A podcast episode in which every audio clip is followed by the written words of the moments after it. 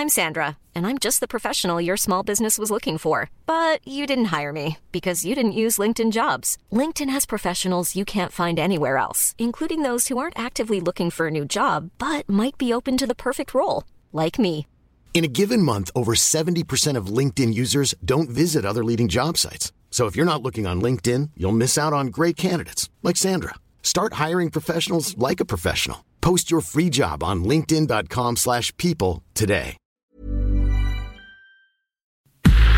Entrevista. Bueno, 6 de la mañana con 45 minutos vamos a platicar con Carlos Salazar, el presidente del Consejo Coordinador Empresarial, sobre este decálogo de responsabilidad eh, empresarial que presentaron ayer ahí en, una reunión importante. Varios eh, directivos y presidentes de las empresas mexicanas estuvieron ahí eh, pues en, en esta reunión y presentaron un decálogo interesante que ya le hablamos un poquito de esto al principio del programa. Ya tenemos a Carlos Salazar sí en la línea telefónica. Mi querido Carlos, ¿cómo estás? Muy buenos días y gracias por tomarnos la llamada.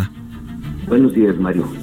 Buenos y tempraneros y días. Y tempraneros días, oye, no, pues, yo, mira, yo sé que los empresarios, los directivos, todos se paran muy temprano, entonces dije, pues para el programa yo creo que sí vamos a tener... Oye, Mario, para hacer ejercicio. para, sí, me decías el otro día eso. Oye, Carlos, platícanos eh, rápidamente de estos 10 puntos de este decálogo que presentaron ayer, que, que me imagino que, que ya va muy en línea con este código de integridad y de ética empresarial que también ya tienen ahí en el CCI, que se había hablado mucho también de que se iba a anunciar.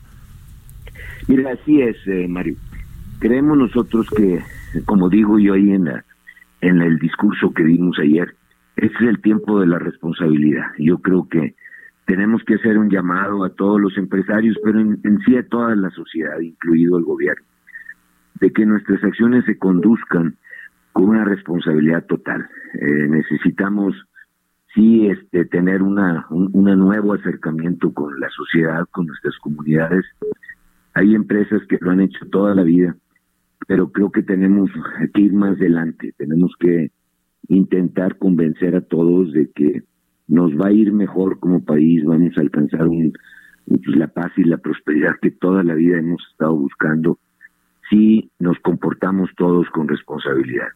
Los empresarios, número uno, produciendo eh, artículos y productos eh, que sean fidedignos, que tengan buenos precios y que los llevemos a todos los rincones del país. Hay que integrar a la modernidad a muchísimas zonas de nuestro país que se han quedado, pues yo te diría, cientos de años atrasados. Eh, tenemos que tener una nueva eh, alianza con nuestros colaboradores, demostrándoles que pues son la parte más importante de las organizaciones, de las empresas, y reconociéndoselos con un salario y con una jubilación adecuada.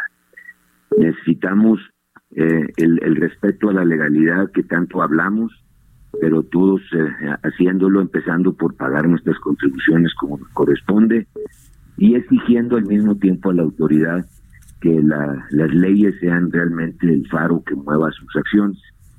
Tenemos que respetar al medio ambiente, este es el gran reto de la humanidad.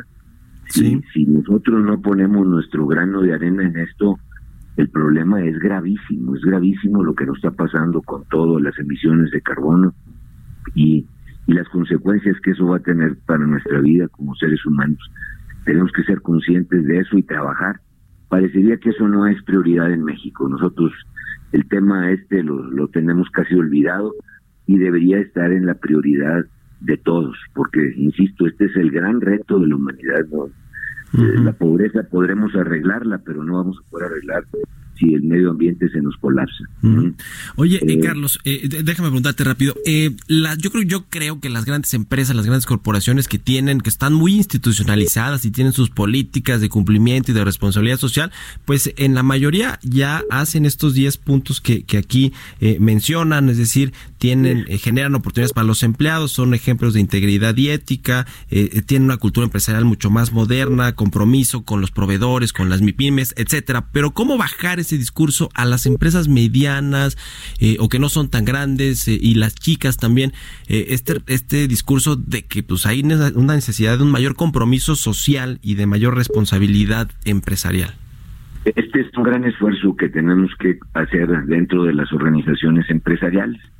Las 12 organizaciones que conforman el, el Consejo Coordinador Empresarial representan a un millón cuatrocientos mil empresas.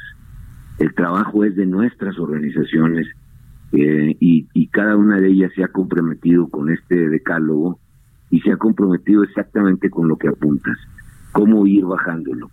Sin embargo, no cabe duda que el ejemplo arrastra y, y lo que tenemos es que asegurarnos que las empresas grandes, las empresas medianas, eh, eh, esto lo adopten y lo, lo apliquen en el día a día de su, de su convivir con la sociedad y que de alguna manera pues poco a poco vayamos teniendo nosotros pues el país que soñamos este eh, esto no lo va a construir el gobierno solo no lo va a construir el empresario solo ni lo van a construir las organizaciones este, de la sociedad.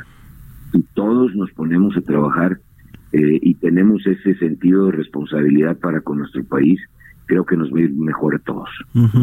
Y hablando de eh, temas laborales, eh, hoy comienzan en el Senado estos parlamentos abiertos, estas mesas de trabajo para discutir la eh, regulación al outsourcing o a la subcontratación laboral, que bueno, pues esto más o menos tiene que ver con este tema de, del decálogo, ¿no? De, del, pues la responsabilidad con los empleados y con pagar las, las contribuciones justas que se tienen que, que hacer. ustedes están ahí, tienen una propuesta, están pues obviamente cabildeando la parte de los empresarios porque hay propuestas radicales, ciertamente. ¿Cómo ves este tema? ¿Cuánto va a durar? Eh, eh, eh, finalmente, ¿qué regulación se va a tener? Porque es muy importante para muchas empresas este asunto del outsourcing. Tal como lo indicas y informándole a todo tu auditorio, este, hoy en la, el transcurso del día, desde las ocho y media de la mañana, estaremos en el Senado participando con nuestras propuestas en las diferentes mesas que se han organizado al respecto bueno, esperamos convencer al Senado de por qué nos interesan nuestros puntos de vista, qué, qué es lo que vemos positivo en las iniciativas, sin duda hay cosas que hay que arreglar y, y, hacer que funcionen mejor. Eh, nosotros estamos de acuerdo, y esto quiero subrayarlo, que todo lo que sea outsourcing ilegal, todos aquellos que usan la figura para, para defraudar al fisco, para no pagar sus contribuciones o no pagarle lo adecuado a sus trabajadores deberían de ser combatidos, perseguidos y, obviamente eliminados como como este como empresarios que no son empresarios. Pero todas aquellas compañías que son las más que sí cumplen, que sí trabajan, eh, nosotros hemos insistido en que esto a veces se generaliza de una manera tremenda y la opinión pública cree que todas las compañías de outsourcing son malas eh, porque unas cuantas están este, incumpliendo sus obligaciones. Entonces, aquí es, no vayamos a querer hacer una reforma para castigar a los que cumplen, porque nos pasaría lo peor, ¿verdad? Que el cumplido, el que está haciendo su trabajo adecuadamente, pues se ve limitado hoy en su actividad por los que definitivamente no están cumpliendo. Ayer en el decálogo decíamos una cosa muy importante, Mario. En, en, México hemos tenido una enorme tendencia a creer que cambiando una ley arreglamos un problema. Y no entendemos que lo que hay que hacer es aplicar la ley que tenemos para arreglar el problema. Eh, quiero ser muy explícito en esto. No, no podemos seguir creyendo que todo se va a arreglar cambiando una legislación cuando no hemos sido capaces de aplicar la actual. Sí.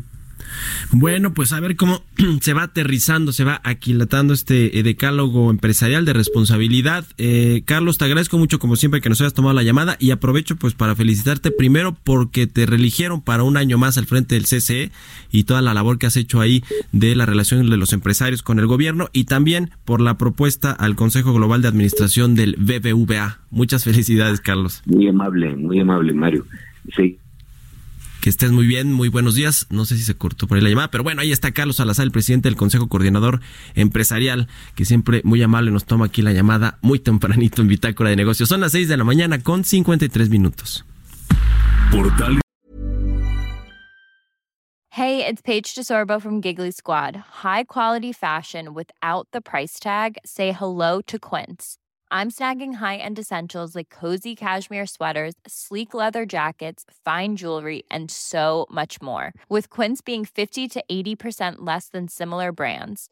And they partner with factories that prioritize safe, ethical, and responsible manufacturing. I love that. Luxury quality within reach. Go to quince.com slash style to get free shipping and 365-day returns on your next order. quince.com slash style.